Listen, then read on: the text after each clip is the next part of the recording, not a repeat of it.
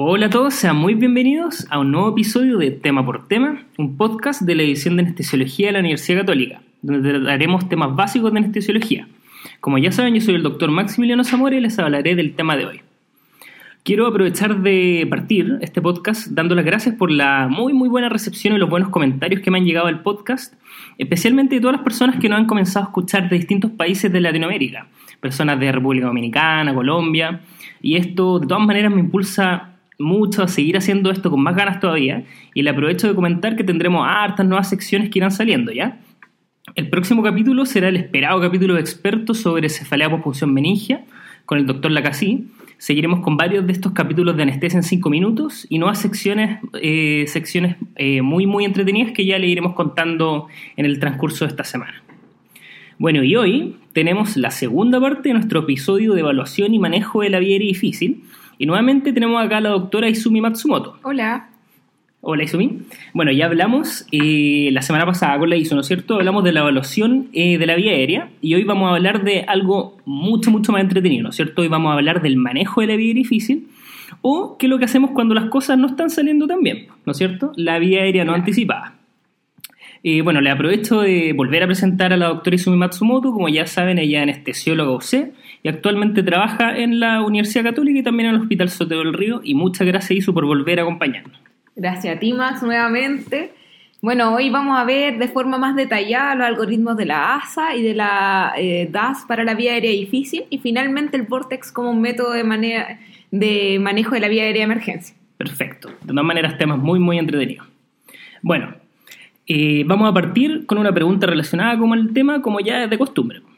Entonces, la pregunta dice así: ¿Cuál de las siguientes afirmaciones es verdadera en relación al manejo de la vía difícil no anticipada? A. Actualmente no existe un número máximo de intentos de laringoscopía recomendado para estas situaciones. B. Actualmente se recomienda la cricotiroidotomía percutánea ante la situación de no poder intubar ni ventilar. C.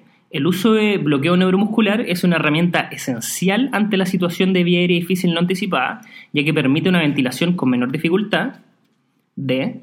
¿Se debe realizar solo un intento de máscara laringe cuando tenemos esta situación? O E. Ninguna de las anteriores. Entonces, como siempre, tomen un minuto para pensar. La respuesta es C. Veremos esto en detalle en el podcast de hoy, entonces ahora no vamos a profundizar en eso.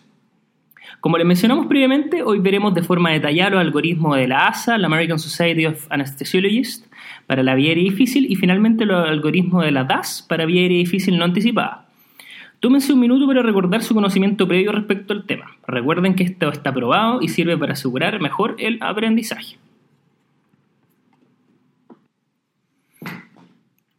Bueno, y ahora que ya sabemos cómo evaluar una vía aérea, eh, una vía aérea en general, como lo vimos en el capítulo anterior, vamos a lo práctico, ¿no es cierto?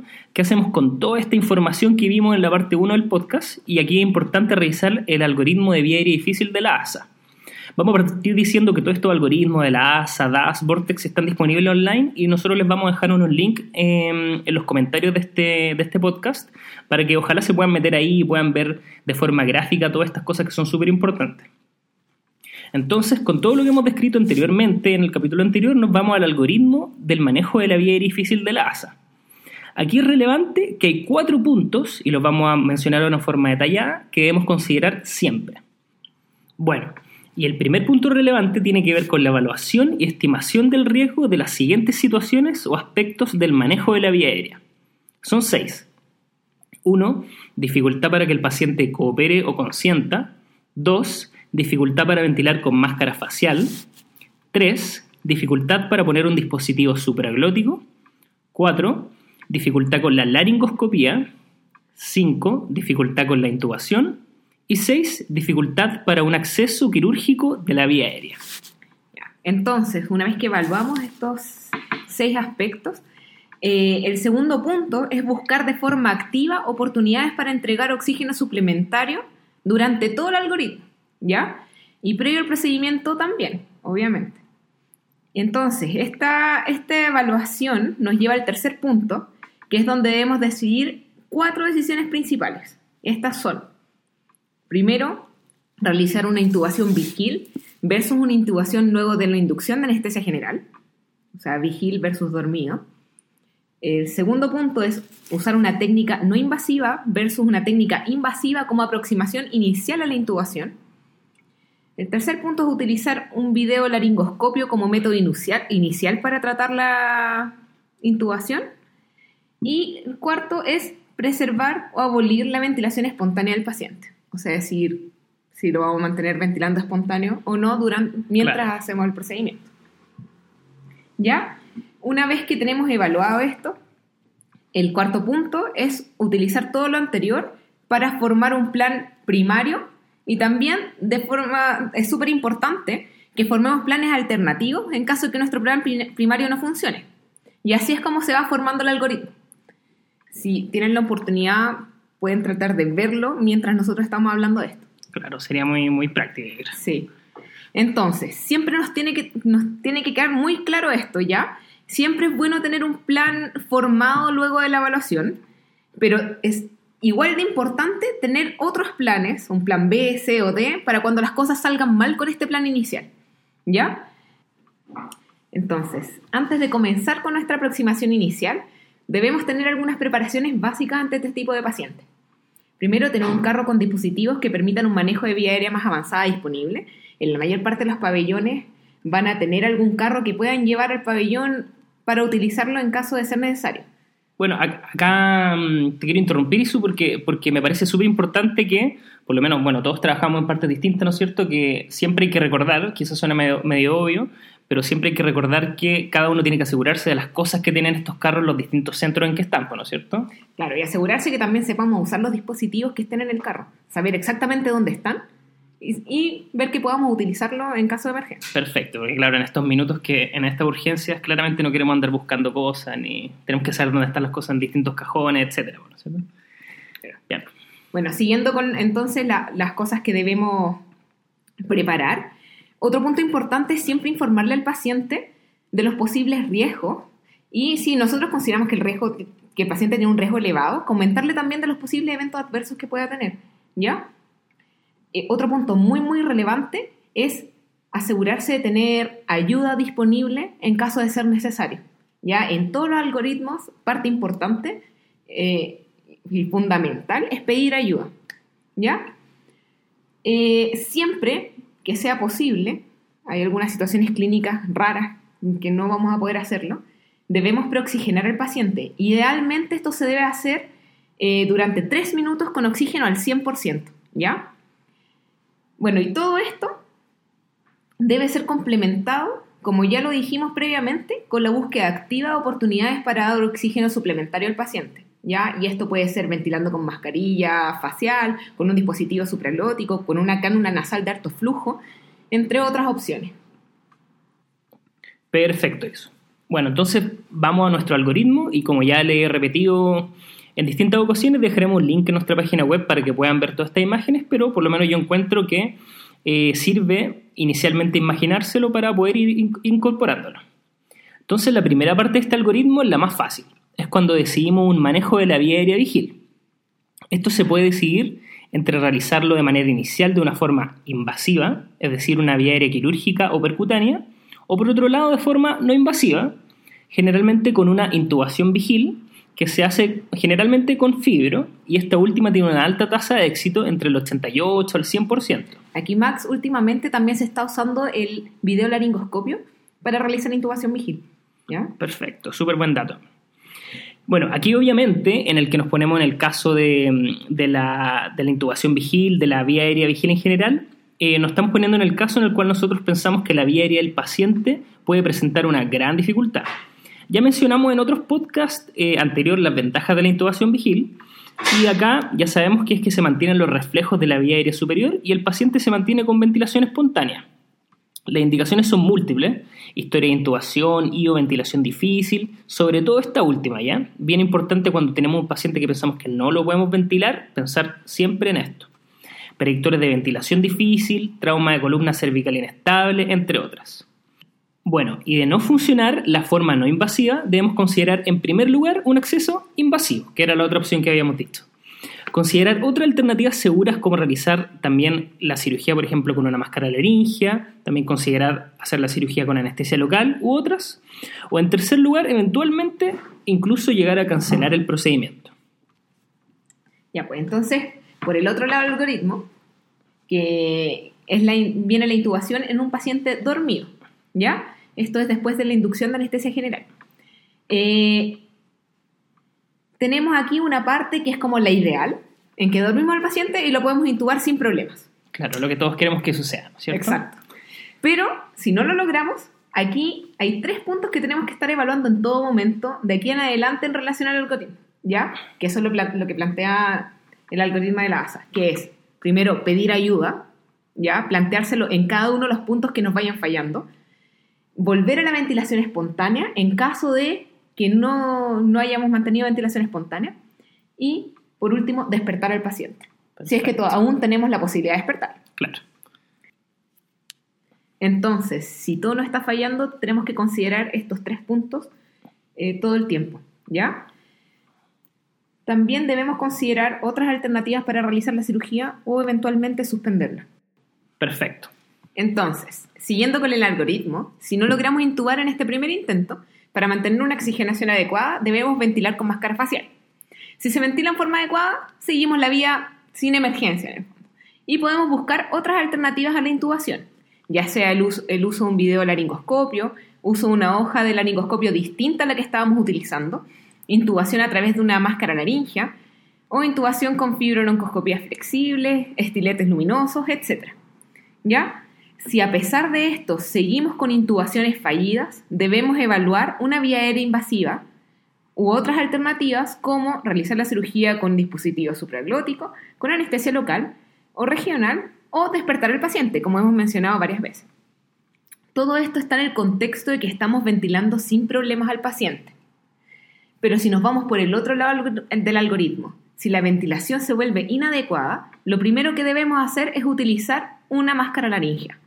¿Ya? Esta otorga ventilación de rescate adecuada hasta un 94% de los pacientes en que es, difícil de ventilar con máscara facial. Si podemos ventilar con una máscara laringia, volvemos al contexto del caso no emergente y tenemos las mismas alternativas que ya discutimos previamente. Pero en el caso de no poder ventilar de forma adecuada con la máscara laringia, aquí estamos ante una emergencia. Esta es la situación más temida en que no podemos ventilar ni intubar al paciente. En este punto, nuevamente, se recuerda pedir ayuda, ¿ya? Si no, eh, no logramos ventilar con alguna clase de dispositivo supraglótico, la opción que nos queda es un acceso invasivo de emergencia a la vía aérea. En este algoritmo se incluyen varias opciones, el acceso quirúrgico o percutáneo, ventilación en jet o intubación retrógrada. ¿ya? La eh, confirmación en cualquiera de estos casos de la intubación se debe hacer con capnografía. Esta logra identificar la correcta posición del tubo endotraqueal en un 88, un 100% de los pacientes con vía aérea difícil. Perfecto, eso. Entonces ahora vamos a hablar un poco más en profundidad sobre este último punto que mencionaste, el escenario de no puedo intubar, no puedo ventilar, ¿no es cierto? Y, y, para esto tenemos esta otra guía, específicamente con respecto a este tema, están las guías DAS o Difficult Airway Society, publicadas en la revista británica de British Journal of Anesthesia en el 2015. ¿Ya? En ellas se confirma el algoritmo de la ASA, pero como estamos en un contexto en que sabemos que los predictores de vía aérea difícil, como ya lo hablamos en el capítulo anterior, son malos, ¿no es cierto? O insuficientes para detectar a todos los pacientes con riesgo de vía aérea difícil, tenemos que tener alguna guía para utilizar cuando todo está saliendo mal. Estos últimos casos que dijimos, ¿no es cierto? Claro. Entonces es fundamental evaluar a los pacientes, acá se define que es fundamental evaluar la vía aérea de todos los pacientes, pero en el caso de que no logremos intubar, ya sea con una vía difícil no anticipada o anticipada, es cuando debemos utilizar esta guía. Es decir, es complementaria, y esto es bien importante, a la parte final del algoritmo de la ASA. En este, la guía DAS se identifican cuatro planes que se deben realizar de forma secuencial. Claro, entonces, yendo con los planes. El plan A, o el plan inicial, es la ventilación con máscara facial y la intubación traqueal. Aquí está todo orientado a que debemos maximizar la posibilidad de intubación el primer intento. ¿Por qué es esto? Porque está demostrado que mientras más intentos, más difícil es lograr la intubación o la implementación de un dispositivo supraglótico. Por lo tanto, debemos tener una buena posición de la cabeza, con posición de olfateo y rampa en casos obesos, preoxigenar a todos los pacientes con oxígeno al 100% durante 3 minutos y con un buen sello en la mascarilla hasta lograr un end de oxígeno de 0,87 a 0,9.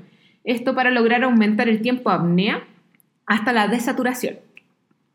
Perfecto. Bueno, y en este tema de, de la desaturación y la preoxigenación nos vamos a detener un poco, porque yo siento que a veces no se entiende muy bien y es frecuentemente preguntado, ¿no es cierto, Iso? Además que es súper relevante. O sea, es muy importante una adecuada preoxigenación en todos nuestros pacientes, especialmente cuando anticipamos que la vía aérea puede ser difícil. Claro, es muy importante y también es importante conocer toda la fisiología detrás de esto. Entonces lo importante que tienen que saber es que no basta con esperar que el paciente sature 100%. Eso no es suficiente. No es suficiente y hay que tenerlo súper, súper claro. Eso no es preoxigenar. La fisiología de la preoxigenación la entendemos desde el consumo de oxígeno basal de un adulto en reposo. Este sabemos que aproximadamente 3,5 ml de oxígeno kilo minuto o como 250 ml de oxígeno minuto en un adulto de 70 años de, de 70 kilos perdón, aproximadamente. Bueno, cuando estamos inhalando aire ambiental, nuestras grandes reservas de oxígeno para mantener este consumo se encuentran principalmente en la sangre, unida a la hemoglobina. Lo que pasa es que al caer en apnea, toda esta reserva se consume de manera muy rápida y caemos de manera muy rápida, como ya dije, en hipoxemia. Esto se puede evitar dándole una reserva extra al cuerpo de oxígeno.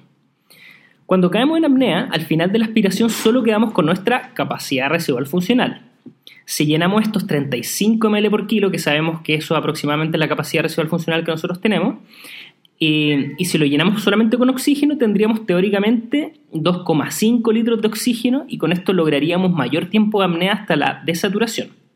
Entonces, y volvemos a repetir, como dijimos previamente, al inhalar oxígeno al 100% solamente aumenta de manera marginal el contenido de oxígeno en la sangre, ya que está toda la hemoglobina saturada.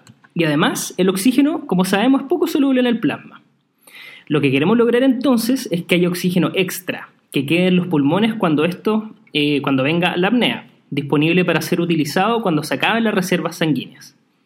Así, teóricamente, con 2,5 litros de oxígeno podríamos tener hasta 10 minutos de apnea. En la práctica, si logramos una fracción alveolar de oxígeno del 95%, siendo el otro 5% CO2, tendremos la verdad es que unos 8 minutos antes de la desaturación, un poco menos de este cálculo inicial. Entonces, vemos que este tiempo va a depender de dos factores principalmente. Primero, del consumo de oxígeno, factor que la verdad no estamos alterando acá y es, es dependiente de cada paciente. Y en segundo lugar, la reserva de oxígeno que tenga el paciente antes de caer en apnea.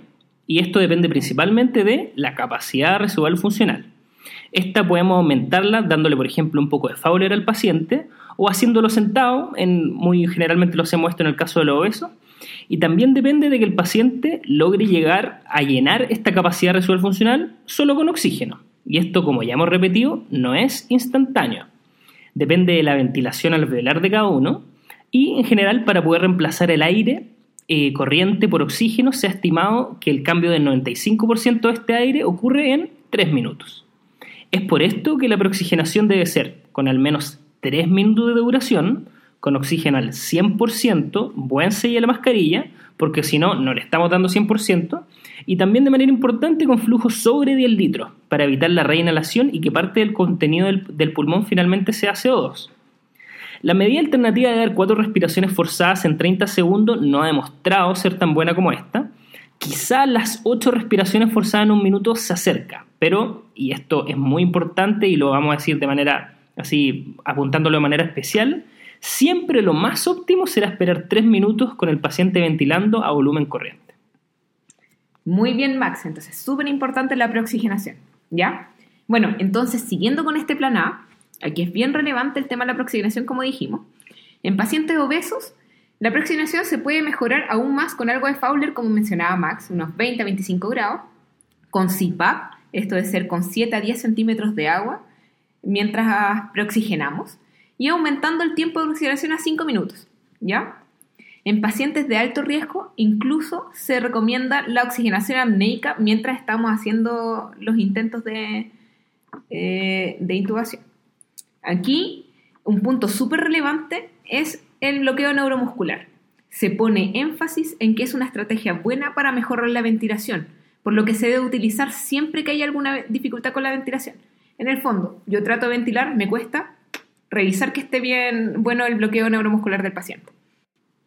Bueno, siguiendo con las medidas que nos pueden ayudar a lograr una intubación al primer intento, debemos considerar maniobras externas como el burp, si es que nos puede ayudar.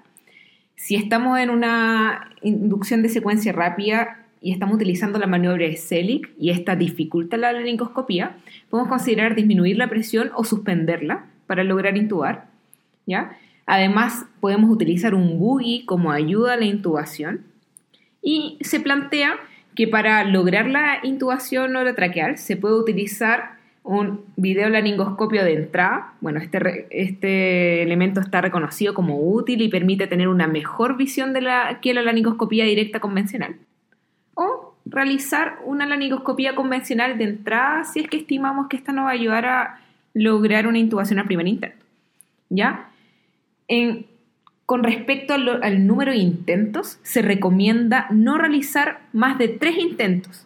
Puede ser uno más en caso de que tengamos alguien más experto que nos venga a ayudar a intubar. ¿Ya?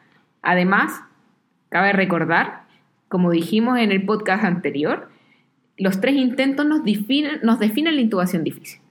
Bueno, entonces, si la intubación falla, seguimos con la siguiente parte de estos planes de la DAS, que sería el plan B. Aquí el énfasis está en mantener una adecuada oxigenación con un dispositivo supraglótico, es decir, una máscara laringea. Aquí ya declaramos la intubación como fallida y no seguiremos intentando una laringoscopía directa, ya que sabemos que esto solo se asocia con mayor morbilidad y dificultad. Lo que vamos a utilizar, como ya lo mencioné, es un dispositivo supraglótico, de preferencia de segunda generación. Acá lo más frecuente es que logremos ventilar con este dispositivo supraglótico.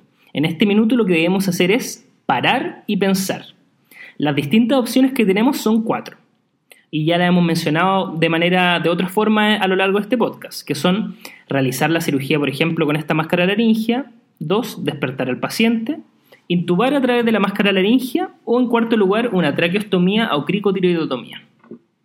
El intubar eh, a través de una máscara laringea tiene un alto índice de éxito, aproximadamente un 95%, pero cuando se realiza con el fibro, en general, no se recomienda intubar a ciegas a través de la máscara laringea y este es un punto súper importante.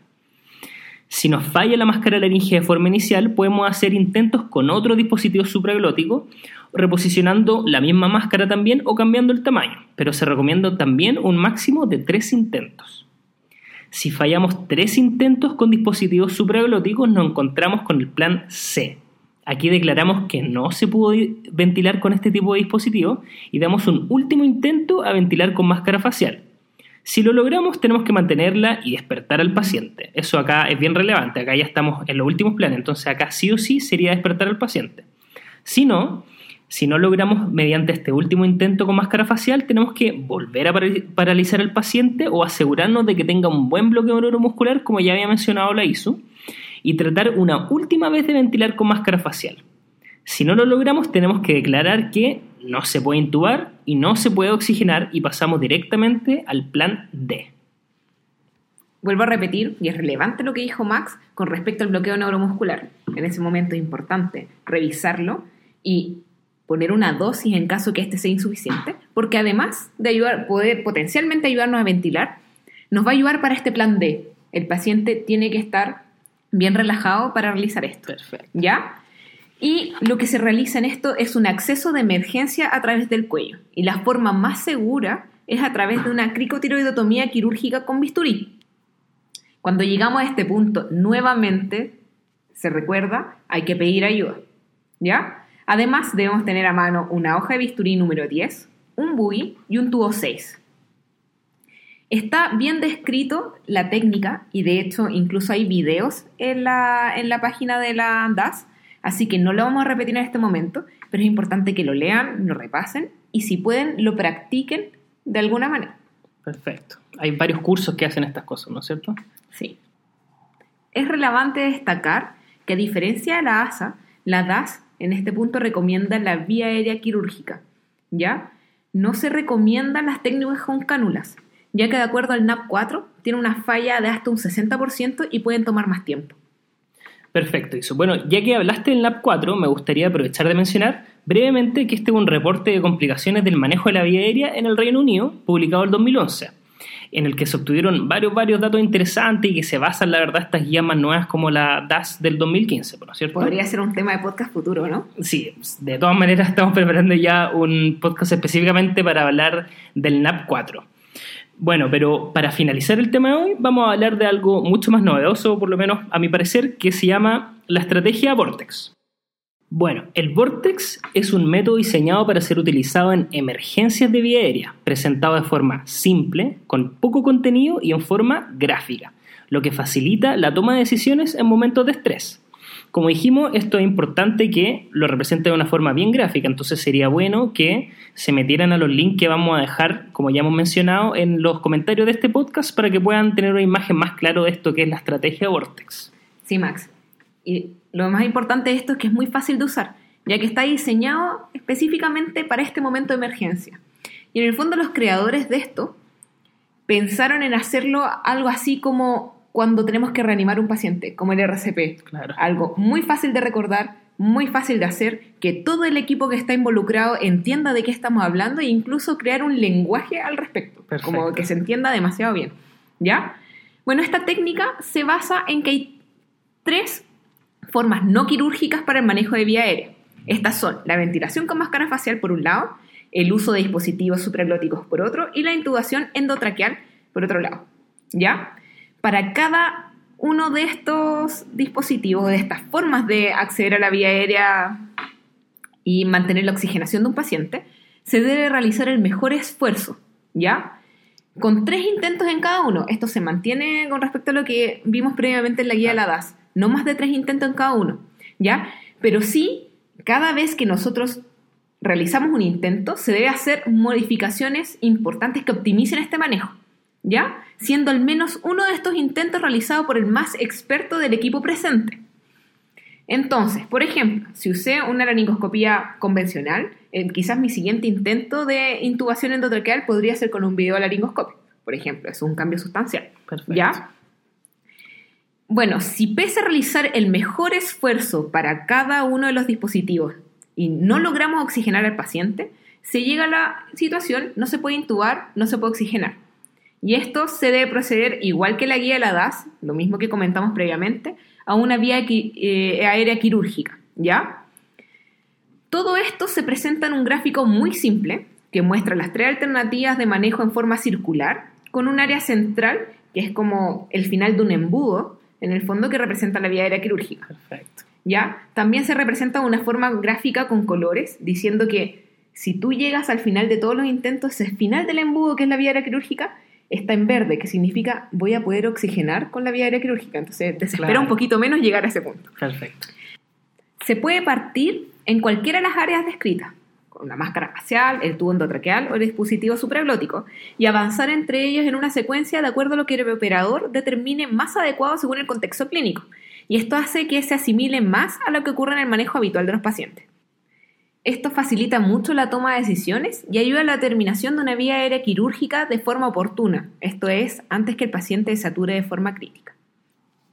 Bueno, el Vortex se puede utilizar como un complemento a las guías descritas previamente. Como ustedes ven, se pueden complementar entre las tres y podemos usar en distintas partes de nuestra toma de decisiones eh, puntos de las tres guías. Además, dada su simpleza, puede ser muy útil en otros contextos en los que se vaya a manejar la vía aérea fuera del pabellón, por ejemplo el UPC o el servicio de urgencia.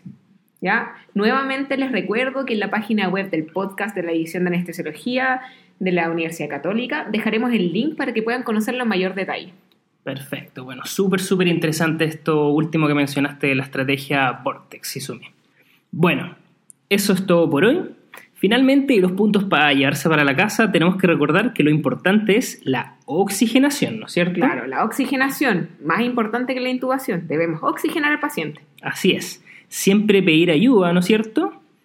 Y también considerar el uso de un dispositivo supraglótico, es decir, de la máscara laringea, de forma precoz, ¿no es cierto? Claro.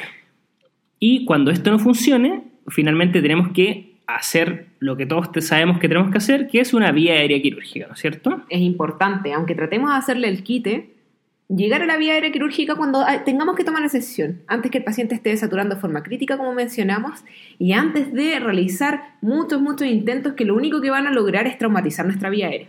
Perfecto. Bueno, y acá como ya, no, ya nos hemos dado cuenta, la clave acá claramente es la preparación. Evaluar y siempre estar preparado para todas estas situaciones que de todas maneras nos pueden pasar. Bueno, yo y Sumi esperamos que le haya gustado el podcast de hoy. Recuerden seguirnos en nuestra página de Twitter de Anestesiología UC y meterse a nuestra página web del podcast de la edición de Anestesiología y dejar algún comentario. ¿Cómo manejan ustedes la vía aérea de sus pacientes? Recuerden que en iTunes pueden ponerle nota al podcast y eso en verdad ayuda mucho para que otra gente pueda llegar a él. Me pueden contactar a través de los comentarios de la página web, que ya han visto que lo he respondido casi todos, y no todos, o a mi mail, que es, como ya saben, mszamora.uc.cl. Nuevamente, muchas, muchas gracias por escucharnos y que tengan una excelente semana. Chao. Chao.